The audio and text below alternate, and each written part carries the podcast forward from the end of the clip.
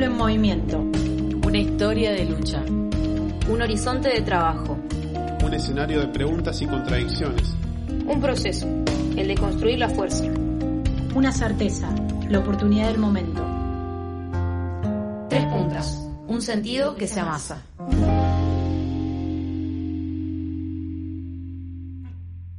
Qué sentido estamos encauzando nuestro rumbo? ¿Para qué hacemos lo que hacemos? En este podcast nos sentamos e intercambiamos acerca de lo que venimos realizando. Nos preparamos entre compañeros para reinventar las herramientas hacia lo nuevo. En esta ronda de discusiones sobre la mesa, Internet, pandemia y otras yerbas. Bueno, eh, vamos a arrancar entonces con, con este, esta grabación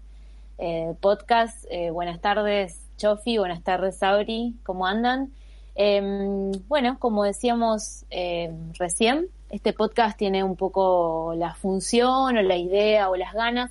de sentarnos a intercambiar, eh, pensar un poco más lo que venimos realizando. Eh, y hay algunas preguntas que nos circundan, que tienen que ver con, bueno, cuál es el sentido de lo que venimos haciendo, cuál es ese rumbo que estamos dibujando con lo que venimos haciendo eh, y para qué hacemos lo que hacemos. son preguntas básicas, pero que nos guían en cada una de las producciones que, encaramos. Em, y bueno, y que este podcast, eh, esta conversación que estamos teniendo con las compañeras, eh, es un intento de, reencontrarnos, de seguir preparándonos y de reinventar las herramientas que tenemos. Por eso decimos que se viene la cocina de la discusión. Bueno, chicas, ¿cómo andan, compañeras? Sabri, Chofi.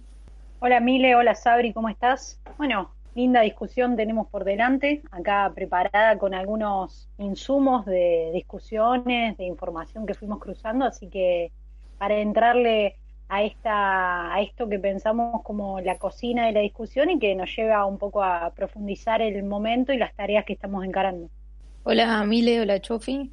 eh, de este lado del éter, digamos, escuchaba lo que decían, pensaba lo que introducía Mile, eh, un poco para agregar también para los que están escuchando capaz por primera vez o bueno, los que siguen sumándose a la propuesta. el podcast eh, nació hace un tiempito, estamos en este momento cambiándole un poco el formato, eh, pero bueno, un producto que venimos realizando y que tuvo ya otras seis entregas en relación a la discusión sobre la soberanía y bueno, unos subtemas variados, eh, alimentación, eh, territorio, militarización. Bueno, si les interesa y quieren buscar más, eh, lo pueden hacer. Tenemos una página que se llama tres puntas collectic.wixsite.com barra comunicación. Ahí pueden buscarlo, están subidos todos y están subidas también otras producciones que son escritos, que son entrevistas o que son micros, también para que se puedan escuchar. Y bueno, para que se sumen a, a la discusión y, a, iniciativas, digamos, y lo que nos quieran comentar. Bueno, si les parece, podríamos arrancar un poco caracterizando el momento que estamos viviendo, esta situación que, que se presenta ahí en, en el marco de la pandemia, del COVID, del confinamiento, del aislamiento social. Pienso por ahí en, en una palabra que tal vez eh, nos, nos moviliza en el sentido de que tenemos algunas imágenes bastante de otro momento, etapas anteriores o incluso que suceden afuera de, de nuestro territorio nacional, que es la guerra. Entonces pienso que como lo venimos discutiendo entre nosotras, esta dimensión lo, la pensamos a esta situación como un, que estamos librando una, una guerra y que esa guerra ya como adquirió con el marco de la pandemia una dimensión sanitaria, eh, en el sentido de que se instaló y el virus se nos presenta en la cotidianidad y nos vemos como en esa situación de, aislamiento, de cuidado,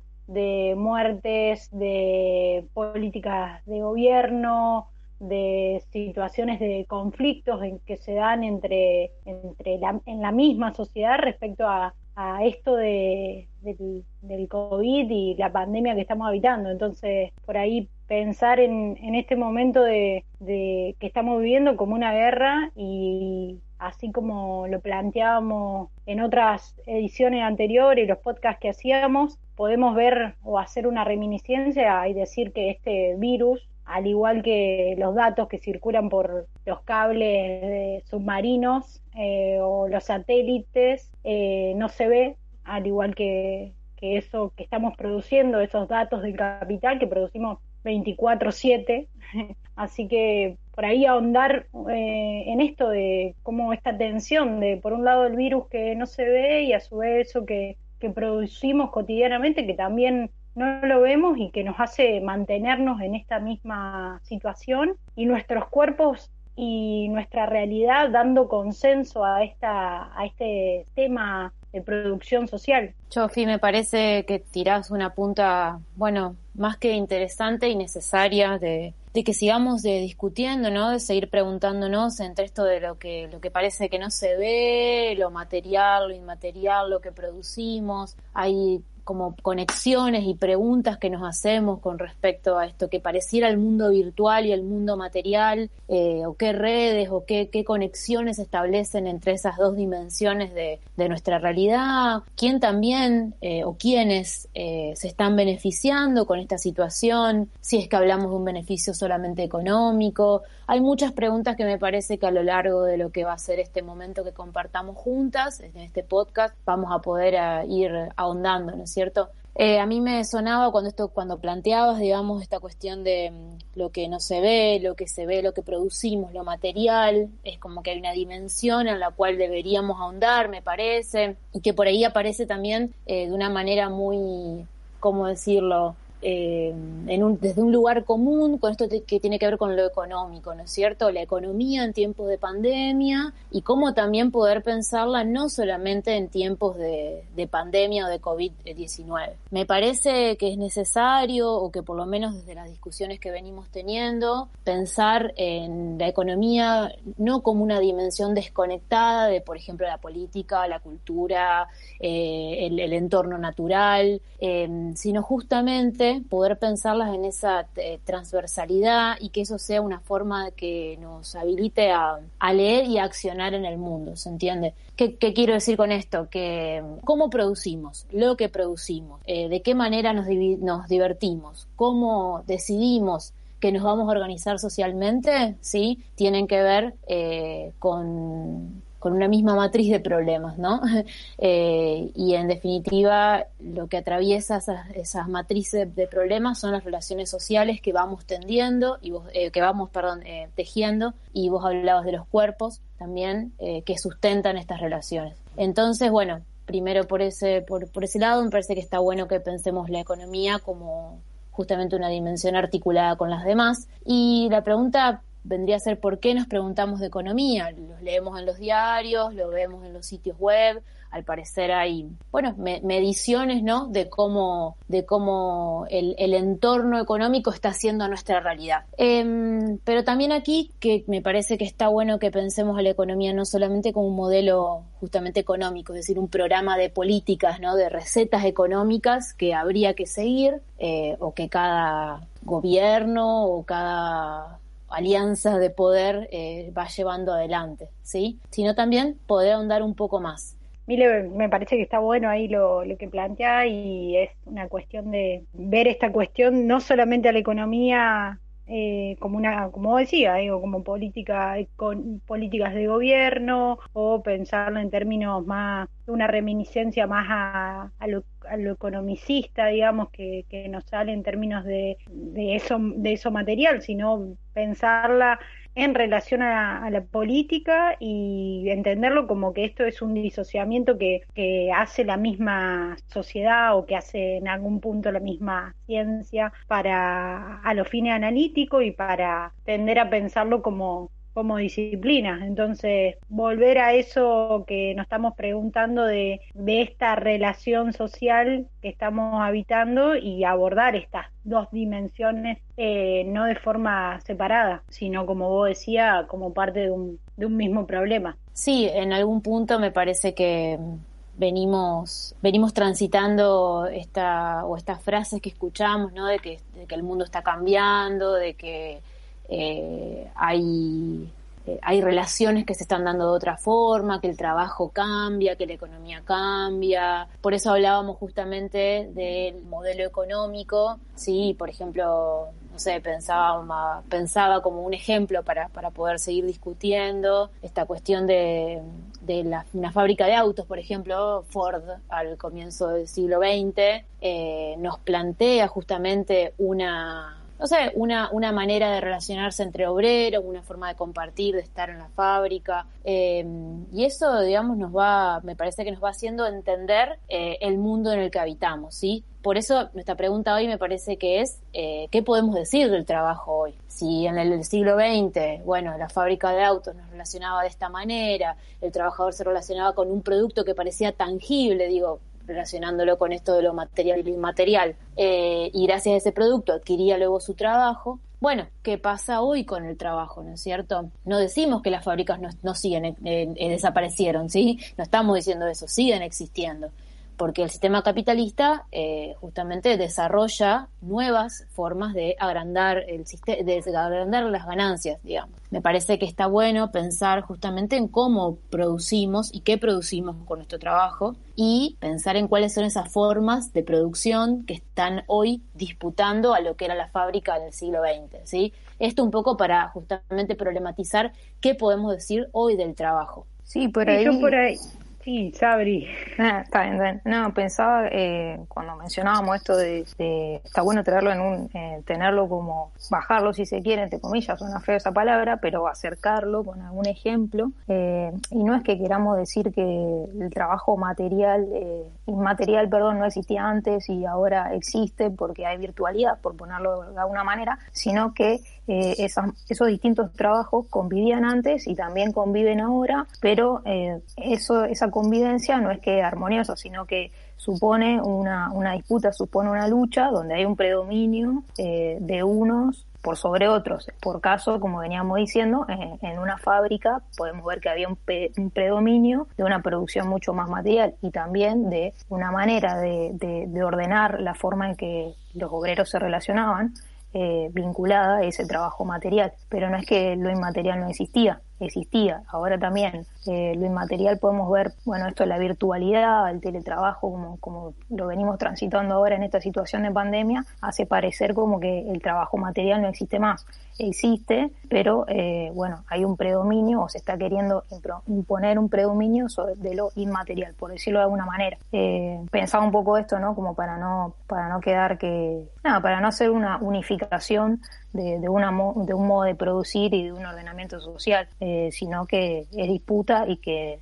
no hay uno solo, uno puede predominar, pero existen otros modelos y otras formas de, ver el mundo y de, leer la realidad, digamos. O sabes, Sabri, que cuando hablabas de este mundo industrial, de la revolución industrial y las grandes fábricas que teníamos allá a principios del siglo XX, me venía mucho a la cabeza estas pinturas de Antonio Berni que retrataban ahí como bastante de manera adecuada ese pueblo trabajador, hambriento, explotado,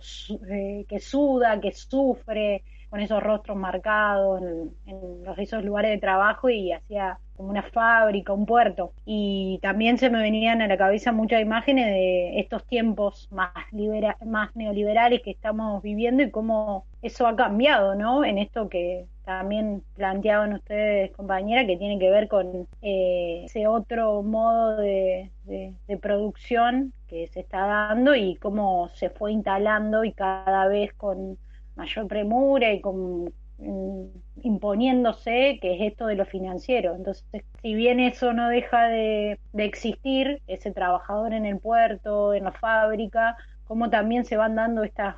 otras formas y cómo también la educación viene a cumplir un rol esencial en el sentido de la formación de los profesionales, ¿no? Y ahí, bueno, pienso en los planes de estudio, pienso en las carreras que se fueron creando en estos últimos tiempos, pienso en, también en esto de, de estos trabajos home office y el teletrabajo y lo remoto y todo esto que estamos viviendo que se agudiza en el, en el marco de, de la pandemia. Sí, compañeras, coincido. Eh, me parece también que está bueno plantear que la pandemia no es el comienzo de muchos procesos que ya venimos transitando, ¿no? Como, como pueblo y como sociedad, sino, bueno, justamente con esta historización que estamos haciendo, me parece que queremos eh, tensionar, eh, bueno, justamente que hay sistemas que están en lucha, hay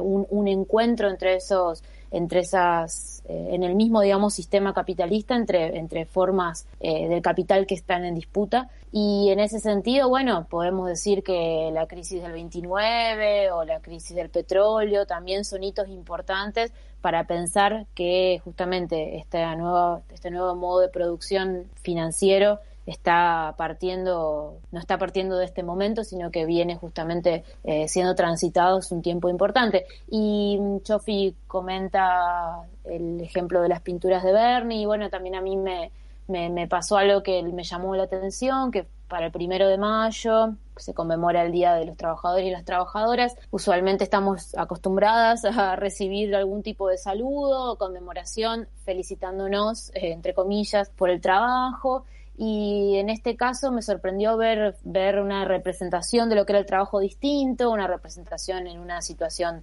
virtual, en una cuestión de home office, como veníamos diciendo, y eso me parece que también está cambiando nuestras formas de, de pensar lo que es el trabajo, y en ese punto Internet se ha convertido en un, realmente en un territorio de disputa, en un espacio y un activo necesario para dar esa guerra, ¿sí? Eh, esa guerra que también tiene obviamente su correlato económico a partir de lo financiero.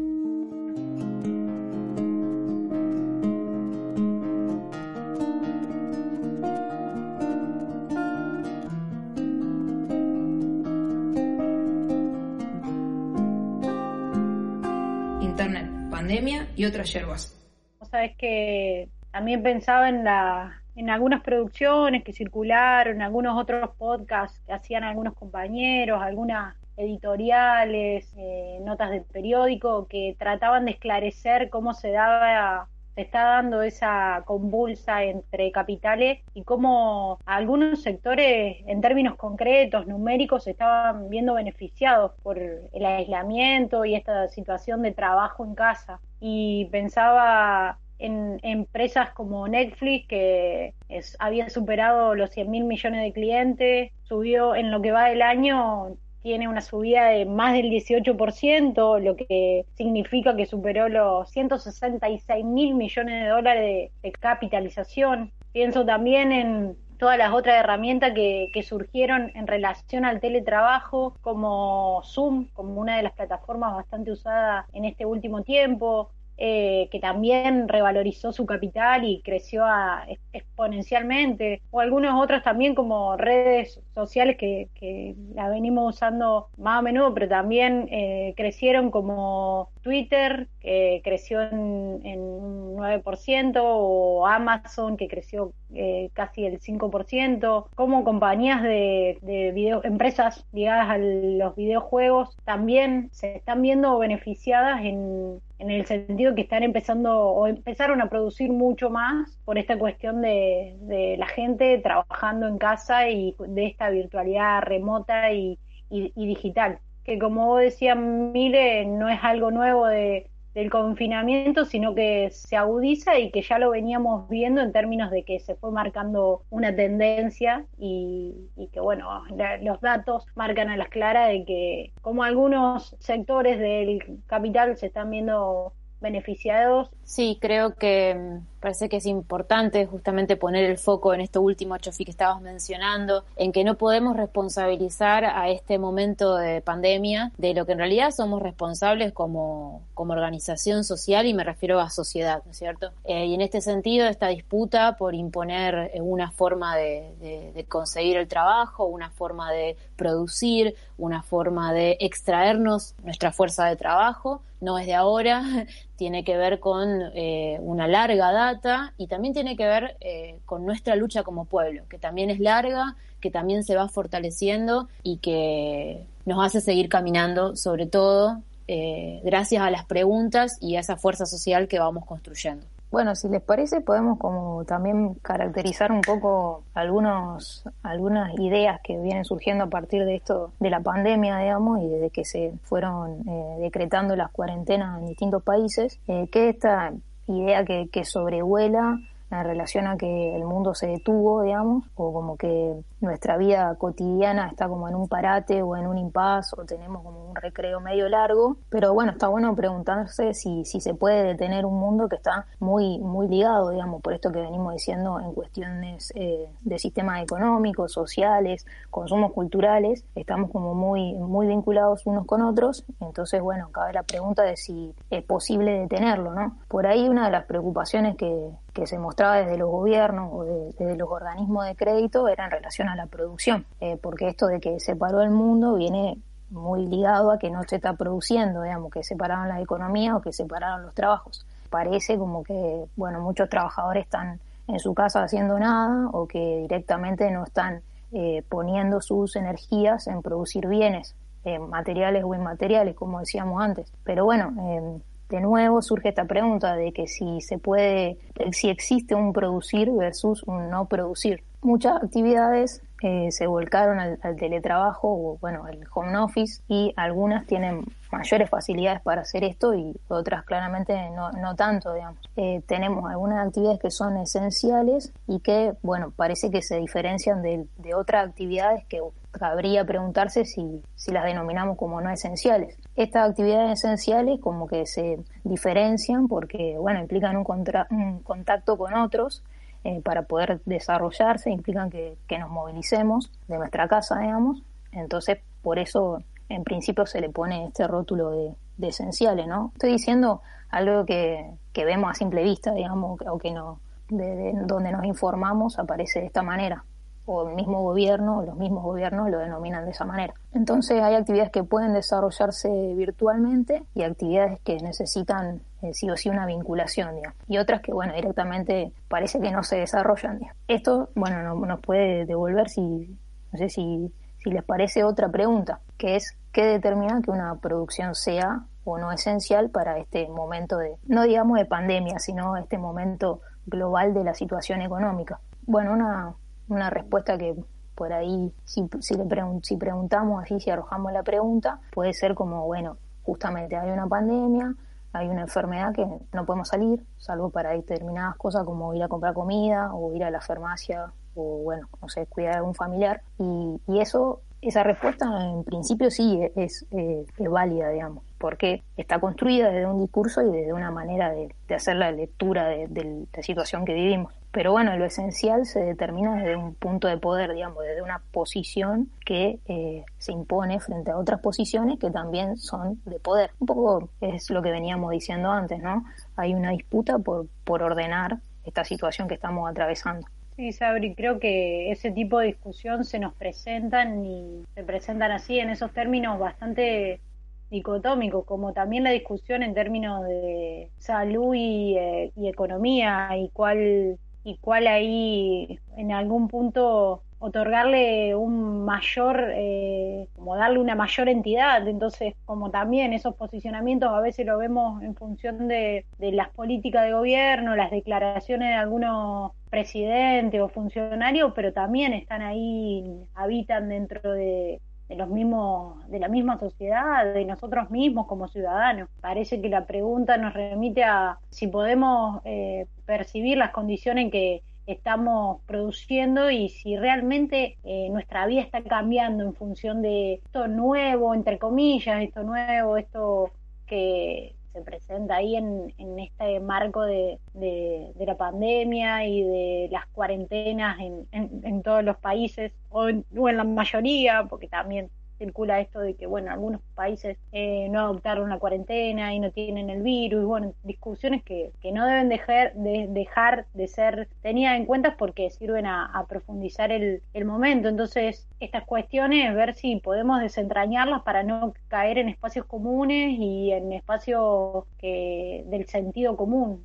sino tensionarlas y, y que nos sirvan para repreguntarnos me parece que también nos lleva a pensar esto de esta tensión que, que tenemos a la esfera privada y a, la, eh, y, a la, y a lo público, cuando hoy esos límites están bastante borrosos o son porosos ese límite en función de lo que nos han llevado a, a esta relación de producción social en que estamos habitando. No dejar de entenderla como una relación, pero sin ponerla en tensión, eh, justamente para evitar nuevas preguntas y algunos otros desafíos. Me parece que está bueno, chicas, eh, también pensar, yo retomando un poco, recogiendo el guante de lo que ustedes vienen, digamos, proponiendo, charlando. Eh, no sé, me hago esta pregunta que creo que eh, todos y todas los trabajadores y trabajadoras nos la hacemos. Digo, yo también, por ejemplo, en mi caso, como el de su caso ustedes, están trabajando desde sus casas. ¿Cómo percibimos el tiempo, no? ¿Cómo ponemos también a jugar nuestro cuerpo? Eh, que es ese, ese, digamos, cuerpo lleno de relaciones sociales y hecho por relaciones sociales, cómo se tensiona eh, retomando esta idea de qué es lo privado y qué es lo público. Esas, esas ocho horas de trabajo, ocho horas de descanso y ocho horas de esparcimiento que en algún momento de la historia se plantearon, hoy están completamente difusos esos límites. Y sí me parece que eh, lo que nos pasa como trabajadores y trabajadoras es que nuestras energías son muy llevadas al límite, nuestro cuerpo transita esas tensiones y me parece que lo que se está, lo que se está materializando con esa tensión es que en realidad el sistema necesita apropiarse de más ganancia. Por eso hay que producir más en menos tiempo. Eh, y creo que ahí también se genera esta cuestión de un desorden en, los tiempos de trabajo, qué es trabajar en este momento que estoy haciendo, si estoy en mi casa, pero también estoy haciendo otra tarea. Y muchas veces en, la, en, la, vida cotidiana me parece que no nos no paramos a pensar, bueno, esto que estoy haciendo qué, qué significa para mí, qué significa para lo que yo quiero, para ese eh, futuro que estoy, que estoy justamente transformando. Me parece que, no sé, tiro algunas preguntas porque por ahí pareciera esto que comentaba Sabri antes, ¿no? De el ordenamiento que se pretende hacer de nuestro tiempo, de nuestra fuerza, de nuestro cuerpo y en qué medida nosotras también ahí tenemos algo que decir y ahí tenemos la posibilidad de hacer algo distinto. Sí, esto que, que ustedes vienen mencionando eh, es como lo, más práctico que por ahí podemos, o lo que justamente percibimos, ¿no? Venimos desarrollando una idea de un problema que es general, una situación que es general, digamos, que tiene que ver con el, con el núcleo de este sistema capitalista, que es un enfrentamiento entre grupos de capitales, por bueno, a ver quién se queda con más tajada de la torta, por decirlo de una manera, y quién impone la regla del juego. Bueno, eso no es que nosotros como clase trabajadora, como trabajadores, estamos como mirando y a ver cómo lo resuelven, sino que nosotros estamos eh, siendo carne de cañón de eso, como que estamos sometidos a esas condiciones de, disputa. Y, está bueno esto que dicen porque, bueno, justamente a veces como que eso queda medio lejano o que queda lejos y en realidad lo vemos en, nuestra cotidiana, en esta situación particular, a veces como se interpreta que que bueno, eh, antes eh, estaban claras la diferencia entre lo público y lo privado y ahora con el home office parece que se fue todo al carajo, por decirlo de una manera, pero no, antes también existía esto de esta tensión entre lo público y lo privado, pero la situación se, se agudiza ahora porque justamente tenemos que producir más en menos tiempo y eso lo, lo sentimos y lo percibimos en nuestro, en nuestro cuerpo. También pensaba eh, una, una metáfora que, que se me ocurrió, no sé si es muy pedorra o qué, pero en principio más o menos parece explicar esto que, quiero decir, que es eh, que nos imaginemos el juego de la silla, calculo que, ustedes lo habrán jugado y que, que los que nos están escuchando también en algún momento o lo jugaron o lo tienen en la cabeza, un poco cuando decimos eso, eh, se basa básicamente en un grupo de sillas y un grupo de personas que corre alrededor de, esa silla en función de un, ritmo, una música, y que lo que intenta es sentarse. Cada vez que se corta la música, tiene que buscar un lugar y, sentarse. El que no se sentó quedó afuera y perdió. Eso tiene como, el, el juego tiene distintas etapas, donde, bueno, los grupos son más pequeños y también hay menos sillas, bueno, va, va creciendo el ritmo y la música se corta más seguido. Esto es justamente con la intención de que queden tres personas y una sola silla, por decirlo de una manera. Eh, la metáfora sería que nosotros somos un poco lo que estamos corriendo alrededor de, de, las sillas eh, y bueno, y nos cabría preguntarnos que si nosotros somos los que corremos eh, por sentarnos en una silla, ¿quiénes son los que están poniendo la música? ¿no? ¿Quién, ¿Quién define el ritmo? Bueno, evidentemente nosotros no somos los que definimos el ritmo porque estamos siendo los que nos peleamos, incluso muchas veces entre sectores del trabajo, por poder sentarnos. Y sentarnos significa básicamente garantizar eh, nuestras condiciones de vida, digamos, vivir un poco mejor o un poco peor, pero no definir las condiciones del juego, digamos. Eh, en principio no lo estamos definiendo, entonces, bueno, eso es lo que tenemos que discutir, tenemos que, que discutir el ritmo de la música, si se quiere.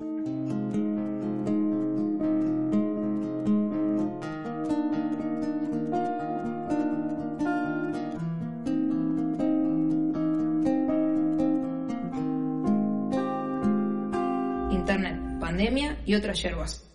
Coincido totalmente y pienso en que sigue siendo opresión y explotación del pueblo, de la clase trabajadora. Si hacemos como un rebobinar y vemos un poco la historia, eh, vemos a, como en su momento en, con el plan Marshall, que no sé si recuerdan, pero fue como una medida de reconstrucción de los países europeos que de alguna forma buscaban que estos países dependientes contraigan deuda para recuperarse eh, y establecer de nuevo esa, ese, esos embrionajes y esa cadena de para seguir reproduciendo al sistema como tal y hoy también lo vemos como se da de una manera de esa manera en el sentido de seguir reproduciendo las condiciones y tal vez ver cómo este, este momento que están viviendo es seguramente, como decía Sabri, está siendo aprovechado por algunos para imponer reglas del, del juego, en la cual nosotros somos convidados a, a, luchar, pero por nuestra supervivencia, que es la que nos queda. Entonces, vemos ahí cómo languidece nuestro salario, cómo hay despidos temporales, cómo la inflación nos afecta en los bolsillos, cómo situaciones que a veces se nos parecen eh, en, la, misma cotidiana que nos hacen enfrentar a, otros trabajadores, igual que nosotros, que están cumpliendo un rol y una, una, tarea y, no lo podemos pensar justamente como también como ese, ese juego en el que están siendo también convidados e invitados a, participar sin ninguna posibilidad, digamos, de definir si quieren jugarlo. Pienso así, se me vienen muchas situaciones en las cuales nos vemos enfrentados eh, los trabajadores, ya sean los monotributistas, los docentes, gente del sector cooperativo, gente más ligada a, otros trabajos fabriles, eh, o ahora con, con, esto de sectores que están ligados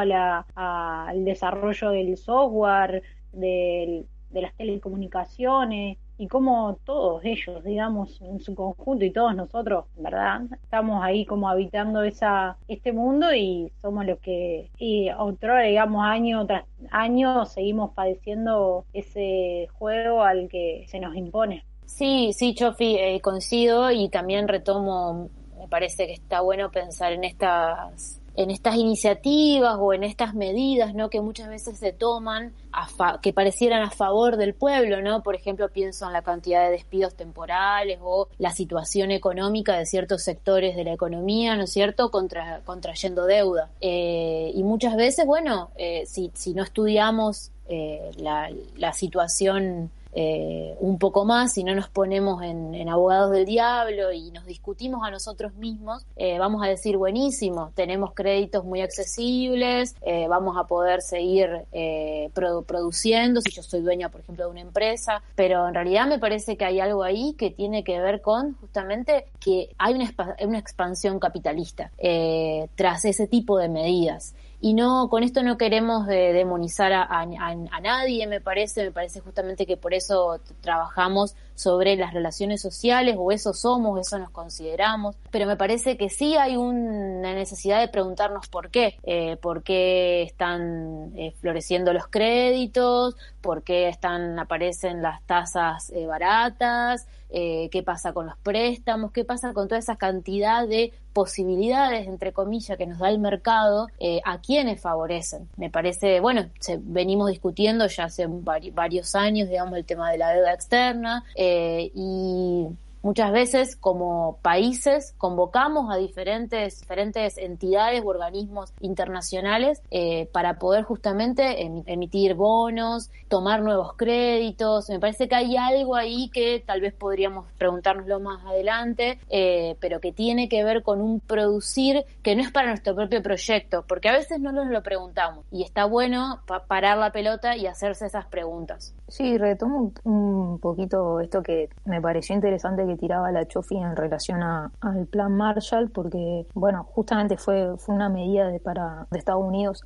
que prestaba plata a Europa Occidental para recomponer su, su, estructura después de lo que fue la Segunda Guerra Mundial. Pero eso también implicaba un, un, reordenamiento de la regla de juego, digamos, condicionaba a esos países y aseguraba una expansión de, de ese orden, de, de este orden capitalista y podemos pensar que hoy por hoy hay eh, algún algún resabio de eso en relación a, esto que venimos mencionando que estamos tenemos despidos temporales o bueno o incluso eh, totales digamos donde tenemos gastos suplementarios donde estiramos eh, el pagar las cuotas y eso son condiciones que nos atan y que tienen grandes ganadores que es la banca y, y las empresas prestamistas, digamos. Tienen claros jugadores que la están pasando bien y otros que, que estamos mucho más atados a la situación, digamos. Está bueno hacer ese, ese, esa relación porque, bueno, nos devuelve que hay un orden que se está que se está beneficiando y que se está profundizando hacia hacia un lugar que tiene que ver con lo financiero. Sí, ahí un agregado que les comparto en algunas cifras importantes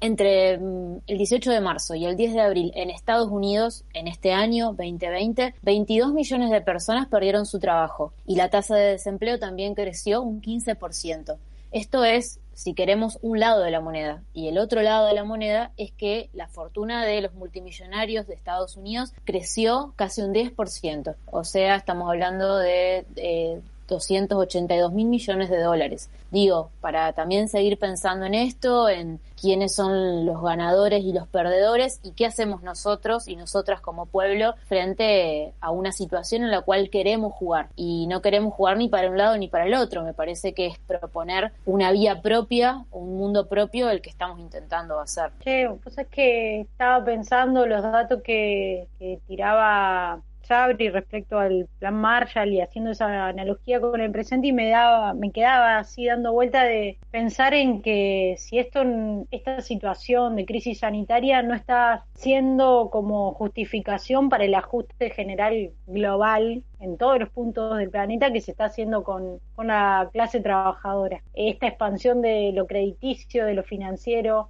eh, cómo, se, cómo se está dando y pienso, ¿no será justamente esta crisis sanitaria, el COVID, eh, como un justificativo que le vino como anillo al dedo para, para hacer ese, ese ajuste, ajuste sobre, sobre nosotros, sobre los trabajadores? Y pienso también en, en lo que se está invirtiendo en,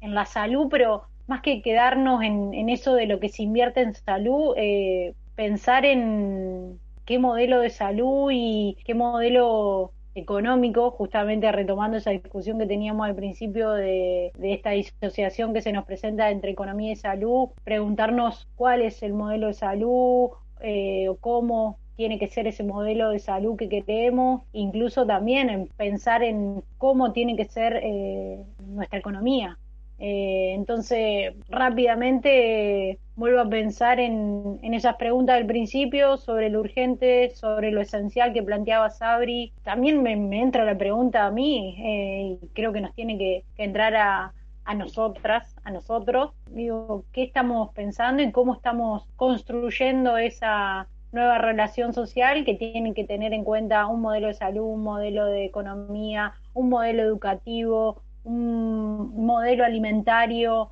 eh, todas esas aristas que hoy planteábamos que son parte de, un mismo problema. Sí, em, pensaba también cuando mencionaba esto, yo que, em, bueno, por ahí eh, no es que estamos diciendo que, que, la pandemia es una conspiración o no existe, sino que justamente estamos diciendo que, que este momento puntual acelera, eh, una tendencia, digamos, acelera algo que ya se venía viendo desde antes y que obviamente que el sistema de salud necesita, eh, necesita levantarse, no necesitamos que, que, se invierta en ese, en ese aspecto, digamos, pero, pero no, no nos quedemos solamente ahí porque esto justamente realmente se invierte en, en nuestro sistema de salud para, para beneficio de la clase trabajadora, digamos, para lo que nos necesitamos, o la salud que se está queriendo cuidar es la de este sistema, digamos, la de esta regla de, juego, la de este orden. Cabe esa pregunta, ¿no? Como con todas estas medidas y con todo este eh, ajuste que estamos viviendo, bueno, está bien con esta idea de, la salud para el pueblo, pero por contrapartida vemos que siguen ganando los mismos de siempre o que se siguen incluso beneficiando mucho más. Entonces, eh, bueno, volvemos a esta, esta pregunta por qué es lo urgente, por qué es lo esencial, qué es lo, qué es lo imprescindible y, qué tenemos que, que repensar, preguntar y, y, qué salida tenemos que construir, digamos. Sí, totalmente. Ahí Mile decía, bueno, se nos presentan siempre dos vías, cómo hacer para, para no optar por esas dos vías, optando cómo construir la, alternativa, la superadora, la que nos permita imponer en la medida que vamos construyendo nuestro proyecto, el proyecto del pueblo y que no, claramente que, que no es fácil, que, que implica el repensarnos eh, desde lo reflexivo y desde las cosas que estamos haciendo cotidianamente. Así que, sin más compañera, eh, me parece que la pelota nos cabe y nos cae en, el pecho y es hora, o no es hora por, por el sentido de que no lo estamos haciendo, sino aprovecharlo aún más a este momento que donde pareciera que tenemos esta oportunidad histórica, esta bisagra de, de construir esa otra sociedad. Volvemos entonces a, tomar el, el, guante de la lucha, de las batallas heroicas que nuestros pueblos también van protagonizando eh, compañeros, compañeras que nos están escuchando, recuerden que también pueden acceder a otros materiales eh, que también, bueno, como contaba Sabri al comienzo, son intentos de materializar eh, las discusiones que venimos teniendo, nuestra forma de ver el mundo y cómo estamos accionando. la página es www.trespuntascollective.wixsite.com barra comunicación. la página de Tres Puntas colectivos de comunicación. Em, nos seguimos encontrando entonces para continuar dándole vuelta a esto que es el mundo que tenemos y el mundo que queremos. Gracias.